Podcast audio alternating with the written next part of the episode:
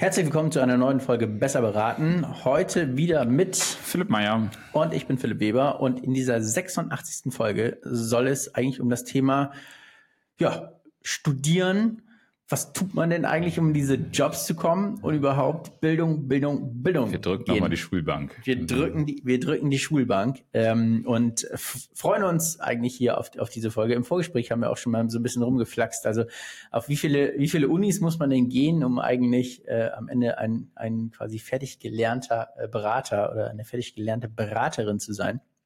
Und da geht man natürlich durch die Schule des Lebens, aber vor allen Dingen auch äh, durch, äh, durch harte äh, quasi äh, Foundations. Ich würde sagen, wenn das in deinem Berater-CV drin steht, dann ist es aber nicht in der Schule des Runde. Lebens. Genau, ja. Ja. Abgebrochen. Was heißt das wohl? Na gut. Ähm, aber in dem Sinne äh, einfach die erste Frage an dich, Philipp. Wie bist du eigentlich hierher ge gekommen? So, weil du hast das auf jeden Fall nicht studiert. Äh, genau, also ich bin, bin äh, nicht äh, geprüfter staatlicher äh, quasi Unternehmensberater, äh, Dippel äh, irgendwas, Inc. Ähm, aber es ist genau äh, das, was du gesagt hattest. Wir haben auch im Vorwege äh, uns äh, Gedanken gemacht. Ähm, es muss aus meiner Sicht nicht zwingend eine Mastervertiefung im Bereich ja, Consulting äh, geben, damit man dann im, im Consulting anfängt. Ja, wir sehen das ja auch, wenn wir hier so ein bisschen unsere SEO-Welten aufmachen, wonach suchen denn ne, Leute, wenn sie nach Beratung suchen. Großer Schwerpunkt ist natürlich darum, wie komme ich da überhaupt in diese Branche rein. Das ist etwas, äh, Consulting.de hat auch einen ganz spannenden Artikel mal zugeschrieben, so wie, wie komme ich da hin? Großteil, fast 50 Prozent der Absolventinnen und so, ähm, Absolventen im Bereich BWL sagt, ich möchte eigentlich danach ins Consulting, habe aber vorher eigentlich oft was anderes studiert. Bei mir war das auch so im betriebswirtschaftlichen Hintergrund im Bachelor, dann aber im Master halt ganz was anderes gemacht. Ähm, und, äh, aber das ist ja der klassische Weg, dass man quasi genau. breit anfängt und sich dann spezialisiert. Ja, in Deutschland ist das äh, meistens so. Ähm, äh, ich glaube, so im amerikanischen oder im englischen, das ist häufig so, man startet so äh, quasi dann, äh, äh, ja, oftmals ja auch so mit sehr so äh, Politik, Philosophie, so ganz, ganz schwammigen Themen. Ja, und genau, so im betriebswirtschaftlichen hier ist es eben oftmals, dass man noch aus dieser alten äh, ne, sozusagen äh, Diplom-Logik äh, das äh, quasi so in der Vertiefung hat was man häufig sieht, ist, dass viele natürlich irgendwie ein MBA da nochmal machen, weil es vermeintlich so ein, so ein, Titel ist, den man irgendwie braucht, aber kurzum, ähm, was wir feststellen, jetzt gar nicht nur so aus der eigenen äh, Perspektive, sondern natürlich auch in dem Fall, dass wir einfach sehr, sehr viele Lebensläufe einfach auch sehen in unserem äh, Job bei White Label. Ähm, also es ist ne, im Promillbereich, wo Leute jetzt ein Consulting-Studium gemacht haben. Darum soll es ja heute so ein bisschen gehen. ne, ähm, quasi gibt es überhaupt Angebote äh, dafür? Braucht man das? Vielleicht machen wir auch nochmal einen Schwenk in Richtung Einkauf. Kann man eigentlich Einkauf äh, studieren? Aber zu deiner Frage, äh, für mich war das keine Grundvoraussetzung, sondern im Grunde, man, man stolpert so ein bisschen rein und äh, kann natürlich einfach auch sehr schnell Sachen anwenden, die man idealerweise natürlich irgendwo im Studium gelernt hat. Eine, einen Gedanken nur noch zu Ende. Ähm, es ist aber schon so, dass ein Großteil derer, die wir hier auch auf unseren ne, CVs täglich auf dem Tisch haben, schon ein Bachelor-Master-Studium auch in Summe abgeschlossen haben, weil am Ende bist du natürlich auch dann in dieser Tagessatzrechtfertigung. Ne? Und da ist dann Studium, Qualifikation einfach schon ein Faktor, zumindest so Häkchen auf dem, auf dem Papier. Ja, also das ist ja sowieso eigentlich der Klassiker in der Beratung. Am Ende ist es immer Lebenslaufverkaufe. Mhm. Nochmal, nochmal mehr, als wenn man sich ja bewirbt auf dem regulären Arbeitsmarkt, weil man das einfach in der Beratung viel häufiger macht. Ja, bei ja. jedem Projekt eigentlich aufs Neue stellt man sich vor äh, und muss sich natürlich auch von erstmal der Papierlage her beweisen. Mhm. Also insofern, mh, hm, also in der äh, Juristerei kennt man das ja so ein bisschen, ja, dass du auf deiner Visitenkarte Front- und Heckspoiler brauchst, Doktor und dann am Ende so Komma LLM. Ähm, das ist, würde ich sagen, nicht in, in jeder Branche der Fall. Das ist vielleicht, vielleicht in Österreich noch mehr als, als in ja. Deutschland. Ähm, in, gibt auch ne, gerade so angelsächsische Länder oder auch, äh, ähm, was nicht, in Europa, auch im, im Norden, da, das ist auch vielleicht egal oder es reicht einfach Bachelor auch irgendwie aus. Bei uns ist es noch ein, noch ein Tick anders, aber wir wollen uns ja noch mal ein bisschen, noch mal ein bisschen nähern. Also warum gibt's denn das mhm. eigentlich nicht? Ja, liegt es einfach nur daran, dass die Leute sagen, hm, okay, es ist doch noch mal diese alte quasi Logik. Ich brauche doch eine ja, der, der, der Vorwurf an so ein paar Politiker, die es ja auch so im Bundestag gibt, ne, die haben gar nicht studiert mhm. und alles abgebrochen und so. Ähm, ist das quasi auch nach wie vor so eigentlich äh, die Betrachtungsweise von Leuten, die Beratung einkaufen, dass sie sagen, okay, ich hätte ja schon gern was Handfestes eigentlich und vermeintlich ein quasi ein Bachelor oder ein Master in, weiß ich, Managementberatung, hm. ähm, ist in dem Sinne, wird nicht als Wissensbasis vielleicht angesehen, sondern da denkt man, das ist doch eigentlich, vielleicht am Ende ist das nur eine Methodik oder was lernt man dann, dann da und holen das Berater am Ende, also müssen quasi Berater diesen, diesen, diesen, diese Wissensbetankung bekommen, um dann quasi on the side Prince 2 und ITIL und äh, Six Sigma und was weiß ich, ja. was es da alles so an Projektmethodiken und Zertifizierung gibt, nochmal on top machen.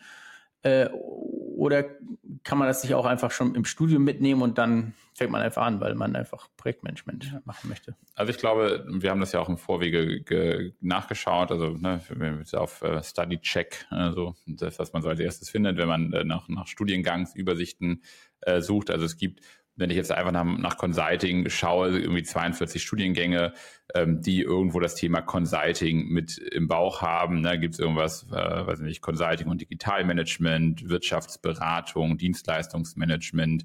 Na, das ist schon immer so ein bisschen so der, der Versuch, ja, irgendwie das sozusagen mit zu integrieren.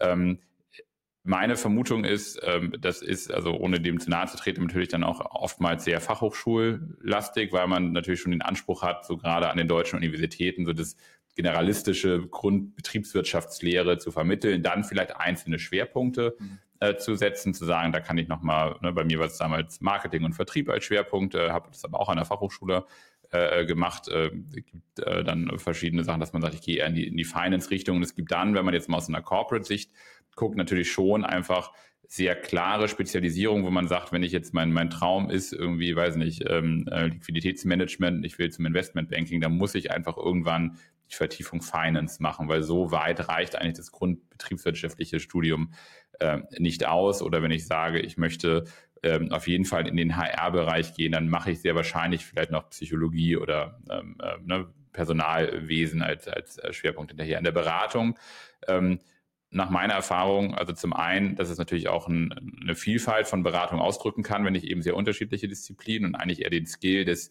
des Beratens irgendwie ent entwickeln muss, ist, glaube ich, mit ein Grund zu deiner Frage, kann man nicht so viele Inhalte in so ein Grundstudium packen, dass die Abnehmer quasi dieser Absolventen, Absolventen ja auch gar nicht so riesig sind. Ja? Also wenn du das mal vergleichst mit wie viele Heeren an Ingenieuren du so in dem na, alten Ingenieurstandort Deutschland quasi so abgenommen hast, wo mhm. wahrscheinlich Siemens und Mercedes so ganze Studiengänge vorausgebildet abgenommen haben, hast es in der Beratung natürlich auch mit ganz, ganz viel beratungsspezifischem Wissen zu tun, wo man sagt, ähm, würde jetzt ne, McKinsey einen ganzen Studiengang von WHU-Absolventen nehmen? Wahrscheinlich nicht. Ja? Also da hast du dann schon, glaube ich, sehr viel unternehmenseigene Aus- und Weiterbildung, die halt sehr stark auch an die jeweilige Beratungsmethodik ähm, geht, weswegen nach meinem Dafürhalten das eben auch gar nicht so ein großes Angebot ist. So wie ich das sehe, ist es einfach eine, eine Möglichkeit, das zu machen, weil man vielleicht auch so ein bisschen Orientierung sucht. Ist das dieser Dienstleistungsbereich überhaupt was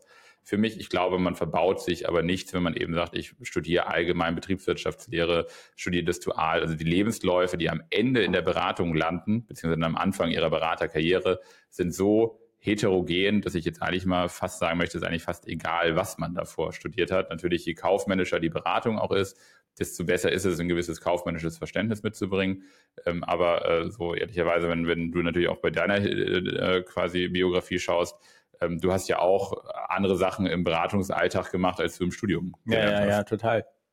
Ich wüsste auch gar nicht, also das wäre auch nochmal spannend, da gibt es ähm, vielleicht irgendwelche wissenschaftliche Arbeiten, die weiß ich jetzt nicht, aber sich diese Wege nochmal genau anzugucken. Es gibt ja quasi die Verfechter, die sagen, Mensch, okay, du hast meinetwegen Abitur gemacht, dann machst du eigentlich ein duales Studium, mhm. sammelst da schon Arbeitserfahrung und äh, bist eigentlich in diesem sehr operativen Business eigentlich die ganze Zeit drin und dann gehst du eigentlich auf den Arbeitsmarkt und hast schon auch quasi einen Vorsprung in, in Arbeitserfahrung ähm, mhm. erarbeitet, versus irgendwie Leute, die vielleicht erstmal keine Ahnung, ne, Philosophie und Chinesisch irgendwie so studiert haben und dann sagen, okay, komm, äh, ich bin einfach Seiteneinsteiger, äh, Crashkursbetankung und äh, los geht's. Ich glaube, es geht beides. Am Ende ist Beratung ja auch immer so ein bisschen eine Typenfrage. Wer hat da Lust drauf? Äh, wer möchte das irgendwie äh, machen? Und es geht ja gar nicht nur so darum, sich vermeintlich irgendwie knechten zu lassen mit langen Arbeitszeiten. Das ist gibt es bestimmt auch. Ähm, nach Corona, glaube ich, gab es auch so ein bisschen so, so einen Bruch. Das ist, glaube ich, auch so ein Generationsthema. Aber es ist ja am Ende auch einfach aus meiner Sicht so ein bisschen so eine Mindset-Frage. Mhm. Gefällt mir das eigentlich, diese Art von Arbeiten, diese äh, vermeintlich nicht Konstanz. Ja, du hast wechselnde Projekte mit wechselnden äh, Teams in, in wechselnden Arbeitsumgebungen und so.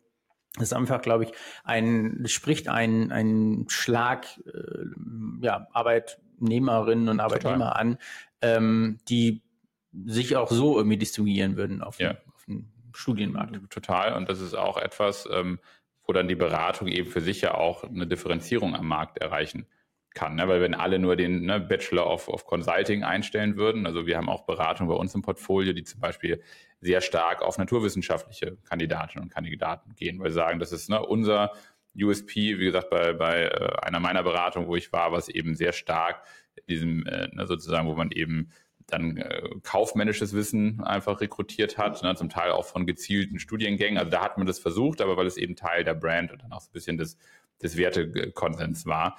Ein Gedanken noch, also ich habe das selber erlebt mit, mit meinem Lebenslauf, als ich quasi von der äh, Fachhochschule, in dem ich habe das ja berufsbegleitend dual studiert, ähm, und diesen, diesen vermeintlichen Mehrwert, den habe ich dann aber eigentlich gar nicht so erlebt. Da hieß es eher, okay, wenn wir dich jetzt zum Kunden schicken mit dem Tagessatz, also ist gut, dass du hier nochmal ne, irgendwie in München an einer irgendwie vermeintlich renommierten ne, mhm. Uni warst, die in irgendwelchen Rankings ist nie ein Kunde nachgefragt. Aber du bist ja dann auch, Beratung ist am Ende auch Wettbewerb, ja, und ähm, man kann sich da auch immer so als, als dann der, ne, so der, der, der Straßenkicker, der eben nicht von der Bayern München Akademie kommt, äh, durchsetzen. Aber es ist halt schon nochmal irgendwie ein bisschen vermeintlich schwieriger, als wenn du sagst, naja, ich war erst an der Apps und dann an der WHU. Da wird wahrscheinlich erstmal weniger Fragen äh, gestellt. Und zumindest im Vorstellungsgespräch. Man kann es ja immer dann für sich ne, auch irgendwie, hat es ja in der eigenen Hand, aber so auf dem Papier, wie du gesagt hast, ist ja. das schon ja ähm, äh, glaube ich, äh, nicht unbedingt der Vorteil zu sagen, ich habe am Anfang viel praktische Erfahrungen während des Studiums gemacht. Ja. Weil es vermeintlich kleinere, weniger bekannte Universitäten sind.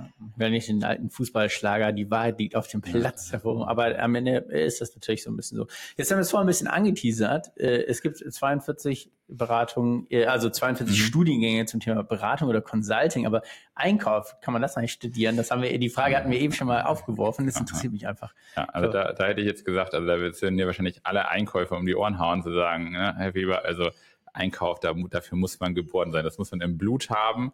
Das kann man das nicht kann studieren. Man nicht studieren ja. ähm, also in der Tat gibt es auch, wenn ich kann man jetzt nicht genau, studieren. Genau, also es gibt fünf Studiengänge zum Thema Einkauf, wobei das hatten wir auch äh, im Vorwege äh, geschaut, da einfach auch sehr viel zum Thema Logistik und Supply Chain mit beinhaltet ist, was ja auch nochmal ein ganz anderes Spektrum ist, wenn man überlegt, wer ist Head of Logistik, Head of Supply Chain und Head of Procurement ähm, das äh, so, also spricht für deine These, dass man es nicht studieren kann, aber ich äh, frage dich jetzt, äh, warum denn nicht, beziehungsweise was glaubst du, also was, was muss man denn im Blut haben als Einkäuferin und als mhm. Einkäufer? Ich glaube, so der Klassiker ist natürlich jemand zu sagen, ja, man braucht so eine gewisse Grundaggressivität und Verhandlungsbereitschaft, ja, irgendwie so, so ein Wadenbeißertum. Ich weiß gar nicht, ob das noch so der Fall ist. Also wie oft also ich habe manchmal das Gefühl, wenn, wenn, wenn da so von geschwärmt wird, von diesen krassen Verhandlungen, wie oft passiert denn das eigentlich wirklich? Am Ende glaube ich. Wie oft wird der Microsoft-Rahmenvertrag verhandelt und wie oft darf man wirklich ja, dann da Genau, so Hand, Hand aufs Herz, mhm. wie oft passiert denn das wirklich, dass man so nochmal, äh, ne, man, man dehnt nochmal so den Hals nach den Kopf und dann geht man da rein. Äh,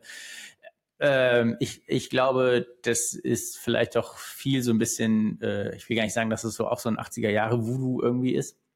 Ähm, ich glaube, in der heutigen Welt, äh, jetzt gar nicht so VUCA-mäßig, aber ich glaube, es geht auch viel darum, einfach ähm, Lieferanten auch zu führen. Mhm. So, und ähm, das ist auch nochmal eine ganz andere Aufgabe. Es geht, glaube ich, ähm, ist am Ende wahrscheinlich auch die Frage, wie man so seinen Job interpretiert, aber wenn ich mir anschaue, was für Anforderungen oder Herausforderungen eigentlich auf den Einkauf zukommen, ja, also Lieferketten-Sorgfaltspflichtengesetz, diese ganzen, also am Ende Nachhaltigkeitsthemen, wie auch immer, die ja auch durch die Lieferkette äh, gedrückt werden müssen. Das kann ich natürlich verhandeln. Es ist natürlich aber immer die Frage, wie ähm, kooperativ oder wie smart bin ich denn eigentlich auch, meine Lieferkette zu durchdringen und zu verstehen. Und ähm, das kann man, glaube ich, probieren, wie das äh, große Automobilkonzerne machen, mit, mit sehr viel Druck auch. Äh, aber dann kann es mir ja trotzdem passieren, ne?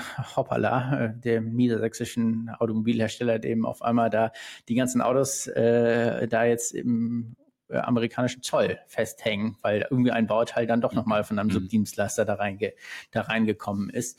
Ähm, äh, und jetzt muss das ausgebaut werden. Also will sagen, ich glaube, man braucht auch nochmal andere Fähigkeiten heutzutage, dieses Netz an äh, quasi globalisierten Zulieferern zu pflegen und quasi deren Arbeitsmethoden und Arbeitsweisen und Prozesse und Abläufe auch zu verstehen. Ich glaube, es ist nochmal eine andere Art, da geht es weniger darum, einen Preis zu verhandeln, als eigentlich zu, äh, zu schauen, so wo kommen wir da eigentlich her mhm. und wie positionieren wir uns als quasi einkaufendes Unternehmen auch gegenüber diesem, dieser Zulieferer Kette. Aber vielleicht ist es auch äh, völlig naiv und es braucht einfach äh, diese, äh, diese, weiß nicht, einfach die Gier da drauf, auch einfach irgendwelche Auktionen abzuhalten und einfach ja. den, den, Preis zu drücken. Aber ich weiß nicht, ich sehe das nicht. Ich glaube, es ist halt auch die Frage, nicht nur wie, also welche Bereitschaft habe ich auch, mich gegenüber Lieferanten zu positionieren. Also das eine ist ja so, was man in der Beratung nochmal, wie gesagt, eigentlich egal, wo man studiert. Ich glaube, ne, wie gesagt, gibt Hochschulen, wo man sagt, hey, da, da bin ich vielleicht sogar ein bisschen praxisnäher und ich glaube, überall, wo ich dann vielleicht sogar von Beratungen in Praxissemester lernen kann, ist, glaube ich, eine super Schule und eine super Vorbereitung. Mindestens, um zu gucken, ob mir das als Berufsbild liegen würde, also ein bisschen so diese Dienstleistermentalität äh, zu entwickeln. Und da will ich darauf hinaus, ich glaube auch im Einkauf, so ist, wäre mal meine These, entwickelt sich der Einkauf ja auch viel mehr hin zu einer Dienstleistung innerhalb des Unternehmens. Ne? Und ähm, äh, sicherlich äh, so, ich meine, es gibt äh, genügend Verhandlungscoaches und die sagen so, ne, in deinem Bild so, äh, ne, quetsche ich nochmal so, die Zitrone ist noch nicht ganz leer, ja, und da kann ich dann irgendwie so ein bisschen dann vielleicht den Lieferanten nochmal knechten. Das ist sicherlich nichts, was ich irgendwie im Studiengang lerne, aber so dieses betriebswirtschaftliche Verständnis, auch hier mit Themen, da sprechen wir auch häufig über, die immer mehr dem Einkauf auch zugewiesen werden. Du sagtest das, ne, Lieferantenmanagement, aber auch Themen wie Nachhaltigkeit, wo ich ja immer mehr auch als Einkauf eine Servicefunktion für andere Fachbereiche werde. Das ist mir vielleicht im Studium noch nicht gar nicht so bewusst, aber ich glaube, es wäre schon äh, sozusagen eine Möglichkeit, neben so den Klassikern wie Finance und Marketing und irgendwie, weiß nicht, eine General Management, ne, whatever that means, so dass man da ruhig das Thema Einkauf auch noch stärker ne, platzieren kann, weil es eben, wie du sagst, ja auch eben vielfältiger geworden ist als ne, einmal im Monat so die große Verhandlungsrunde äh, ja. Genau, und dass man, das ist halt auch immer die Frage, wo manche Sachen auch aufgehangen mhm. werden. Ja, also gerade, ich glaube, was noch total verrückt ist, weil einfach niemand so richtig weiß, wo man das aufhängt, ist halt dieses ganze Thema Nachhaltigkeit. So, das ist also unsere, mein Bauchgefühl, das hängt in jeder Firma woanders. Mhm. Äh, das, die Reporting Lines sind überall äh, woanders. Ähm, da kann man sich schon überlegen, wie stark man auch als Einkaufsorganisation da eigentlich auftritt und ob das nicht eigentlich ein Thema ist, was man auch besetzen möchte. Total. Mal, ja. und, und, das hängt ja dann aber auch damit von ab, was für Personal rekrutiere ich dann auch. Und es gibt, naja, ne, gerade letztens da in der AD-Mediathek da irgendwie so die, die Vorstände Deutschlands, da irgendwie so ein paar, die porträtiert wurden. Da habe ich jetzt keinen gesehen, der vorher mal im Einkauf war. Also jetzt ne, soll gar nicht heißen, dass das äh, jetzt nicht auch ein Weg sein kann, ne, sich aus dem Einkauf quasi in die Unternehmensspitze äh, hochzuarbeiten, ist sicherlich auch immer eine Frage, ähm, wie du sagst, welche Stellenwert hat auch Einkauf innerhalb sozusagen der Wertschöpfungstiefe. Bei manchen ist ja Einkauf einfach auch ein Milliarden äh, ne, quasi äh, sozusagen Kostenpunkt. Äh, Aber ich würde sagen, auch die äh, sozusagen ähm, Bereitschaft, vielleicht auch zu investieren, wenn wir jetzt mal ins Recruiting gehen, zu sagen, welche äh, Kandidaten schaue ich mir denn vielleicht auch an, wo ich denke, okay, möchte vielleicht zum, zum Einstieg vielleicht, weiß nicht, 1000 Euro mehr und hat vielleicht auch eine Karriereambition ähm, aber genau diesen Drive und diese auch vielleicht akademische Vorbildung oder auch äh, äh, sozusagen die, die, äh, das Interesse für gewisse Themen hole ich mir dann auch in Einkauf, weil das vielleicht ne, in Kombination mit einem Nachhaltigkeit oder Supply Chain Studiengang mhm. quasi war. Also ich glaube, damit kann sich der Einkauf auch mittellangfristig stärken, wenn ich eben überhaupt das Personal habe. Wir sprechen ja auch mit vielen vermeintlich einer jüngeren Generation Einkäuferinnen, Einkäufer. Und da sehen wir ja, dass da auch einfach eine, manchmal eine ganz andere Gesprächskultur auch einfach herrscht. Ja, ja, absolut. Und ich glaube, am Ende ist es doch wirklich auch eine, eine Frage, wie so eine Organisation auch diese neuen, vermeintlich neuen Themen auch versteht. Ja, wenn mhm. das nur ein Marketing-Thema ist, weil ich das quasi als, ich sag mal, B2C-Unternehmen nach außen hin an die Konsumenten verkaufe, okay, dann habe ich es da platziert. Die Frage ist halt aber trotzdem, wie, wo kommt denn dann die Produkte, die Zuliefererprodukte her? Ja. ja? Und ähm, äh, in vielen, auf vielen Einkäuferkonferenzen und Panels wird auch die These vertreten, ne? der Einkauf muss einfach früher eingebunden werden, der brauchen wir den Platz am Tisch, den müssen wir uns auch erkämpfen. Und hier würde ich halt denken, so ja, da ist halt wirklich auch ein, ein Thema, was man irgendwie machen, mhm. was man besetzen kann. Und äh, das sehe ich noch gar nicht in so vielen Organisationen. Mhm. Ja. Ähm, genau, zum, äh, zur, zum was studiert eigentlich eine Beraterin oder ein Berater, vielleicht da auch nochmal den, den äh, Gedanken angeknüpft, wenn dann Beratungen quasi im Angebotsprozess sind, wie häufig hattest du dann das Gefühl, geht es, wenn ich das nochmal gewichte, wir hatten ja auch schon mal den Punkt, äh, so der perfekte Beraterlebenslauf, äh, was steht da drin? Ähm, auch eine der meistgeklicktesten äh, Folgen so. Also ist dann, wenn wir jetzt nochmal zum, zum Eingangspunkt kommen, ja, wo, wo, hast du studiert, wo hast du dir deine Sporen am Anfang so ein bisschen erarbeitet? Wie häufig ist so dein Eindruck mal in Prozent, wird dann, wenn du das mal verteilen müsstest, auf ähm, quasi Berufserfahrung, mhm. ähm, Studienerfahrung und Projekterfahrung. Also wenn du das mal so diese drei äh, sozusagen ne, Erfahrungskategorien, ja. wenn du das gewichten müsstest, ja, wie würdest also du das verteilen? Ja, also es klingt ein bisschen äh, hart, aber ich hätte fast gesagt, 70 Prozent sind sicherlich Projekterfahrung tatsächlich und dann vielleicht so 20 und 10. Also äh, ich würde mein äh, quasi das wenigste Geld darauf setzen, dass Leute anhand der Uni tatsächlich entscheiden, mhm. ob das eine qualifizierte Person für mein Projekt und für meinen mhm. Projekterfolg ist. Dann glaube ich, wenn es darum geht, wie viel Branchenerfahrung, Industrieerfahrung bringt jemand mit, dann ist es sicherlich auch spannend zu sehen, wie ist der äh, Werdegang schon quasi vorab mhm. gewesen. Aber ich glaube, dass das eigentliche worauf Leute schauen, ist, okay, in welchen Projekten warst du wirklich unterwegs? Was hast du da gemacht? Wie ähnlich waren auch quasi die, die Referenzprojekte zu mhm. quasi dem Thema, was ich habe? Denn, und aus meiner Sicht ist das eine vollkommen äh, legitime, weil auch am Ende egoistische Entscheidung. Ja, wenn ich irgendwie da der Projektleiter bin, dann suche ich mir natürlich die Leute raus, die schon, äh, die mich quasi am meisten weiterbringen. Und das müssen mhm. natürlich Leute sein, die diese Erfahrung irgendwie mitbringen. Ja. Und dann ist natürlich die Frage, und das haben wir natürlich auch, es ist halt immer ein unfairer Vergleich, ne? wenn ich jetzt zwei Beraterlebensläufe nebeneinander habe, da ist ne, irgendwie Mr. Greyhair Consulting, der Platz reicht gar nicht bei Schriftgröße ne, irgendwie acht, ja. um alles irgendwie unterzubringen. Daneben habe ich dann so ne, extra noch gefettet und nochmal eine Schriftgrad höher, um so ein bisschen das zu strecken. Aber jeder, jeder oder jede fängt, fängt ja an. Insofern, äh, wenn wir da jetzt so ein bisschen den, den Kreis schließen, also ich glaube auch, egal wo ich dann sozusagen da meinen mein Start in die Beratung, wenn ich da jetzt nochmal gucke, äh, quasi setze, dann äh, kann ich natürlich auch ein bisschen clever nochmal Praktika oder ne, irgendwas so ein bisschen strecken. Ich hatte letztens wieder einen bei LinkedIn gesehen, der auch, ne, Ex-Tesla, Ex irgendwas, alles Praktikastation. Schülerpraktikum. So, ob, man, ob man das jetzt so, so stressen muss, so ist eine Geschmackssache. Aber das finde ich so, und das war ja auch eigentlich so ein bisschen dein, dein Statement, das zeigt halt auch so gewissen, diesen gewissen Hunger, ne, dass man eben auch da die extra Meile vielleicht schon während des Studiums geht. Ähm, wenn ich das vielleicht dual studiere oder an einer Fachhochschule, dann kann ich mir auch Praxispartner raussuchen, wo ich eben zum Ausdruck bringen kann, hey, ich habe das jetzt nicht nur auf dem Papier gelernt, ne, sondern ich habe mir eben das auch über eine erste praktische Erfahrung äh, angeeignet. Und ähm, das, äh, wie gesagt, ich gibt keine Beratung, wo ich nicht erlebt habe, dass Praktikanten auch mit aufs Projekt geschmissen werden, äh, einfach weil es ne, für eine Beratung einfach eine gute Möglichkeit ist, auch ne, sozusagen Projektunterstützung zu erhalten ähm, und man so natürlich eben auch sehr gut abprüfen kann, abseits des Fachlichen, passt auch genau dieser Arbeitsmodus zu uns als Firma, passt es zur Kultur, habe ich eben diese gewisse Dienstleistermentalität, die ich eben brauche, wenn ich dann irgendwann alleine mit dem Kunden im Projekt bin. Ja, und es ist einfach eine super, ein super Einstieg, finde ich, in die Arbeitswelt. Ja. So, ähm, äh, weil es einfach vielfältig ist und äh, man ja so ein gewisses Handwerkszeug auch direkt irgendwie Total. beigebracht äh, bekommt. Ja. Insofern, ähm, für all die Leute, die jetzt darauf gehofft haben, dass es irgendwie die University of äh, Strategic Management gibt, äh, wir haben End die nicht Procurement. gefunden. End Procurement. Die, wir, haben sie, wir haben die nicht gefunden. Äh, es ist aber auch, glaube ich, nicht so wild. Wir verlinken Study Check für alle, die noch auf der Suche sind äh, und so die, die äh, Abschlussempfehlung äh, mit Leuten sprechen. Ja, also LinkedIn es gibt, also wir, wir jammern ja manchmal, es gibt zu wenig Einkäuferinnen und Einkäufer auf LinkedIn, aber es gibt also ausreichend Beraterinnen und Berater auf LinkedIn. Ja, und man braucht auch nicht den LinkedIn Premium Sales Navigator, um zu gucken, wen kenne ich, der mal an der Hochschule war und jetzt in der Beratungsbranche ist. Ähm, ich glaube, es gibt genügend Leute, die sich freuen, wenn jemand sagt, hallo, wir waren mal an derselben Uni, du bist jetzt in der Beratung. Wie war dein Weg? Ähm, ich glaube, das ist das günstigste Karrierecoaching, äh, was man bekommen kann, wenn man einfach mal jemanden anspricht. Ja, Also, insofern, äh, sprecht Leute an, habt eine schöne Woche. Viel Spaß. Ciao, ciao. Bis dann. Ciao.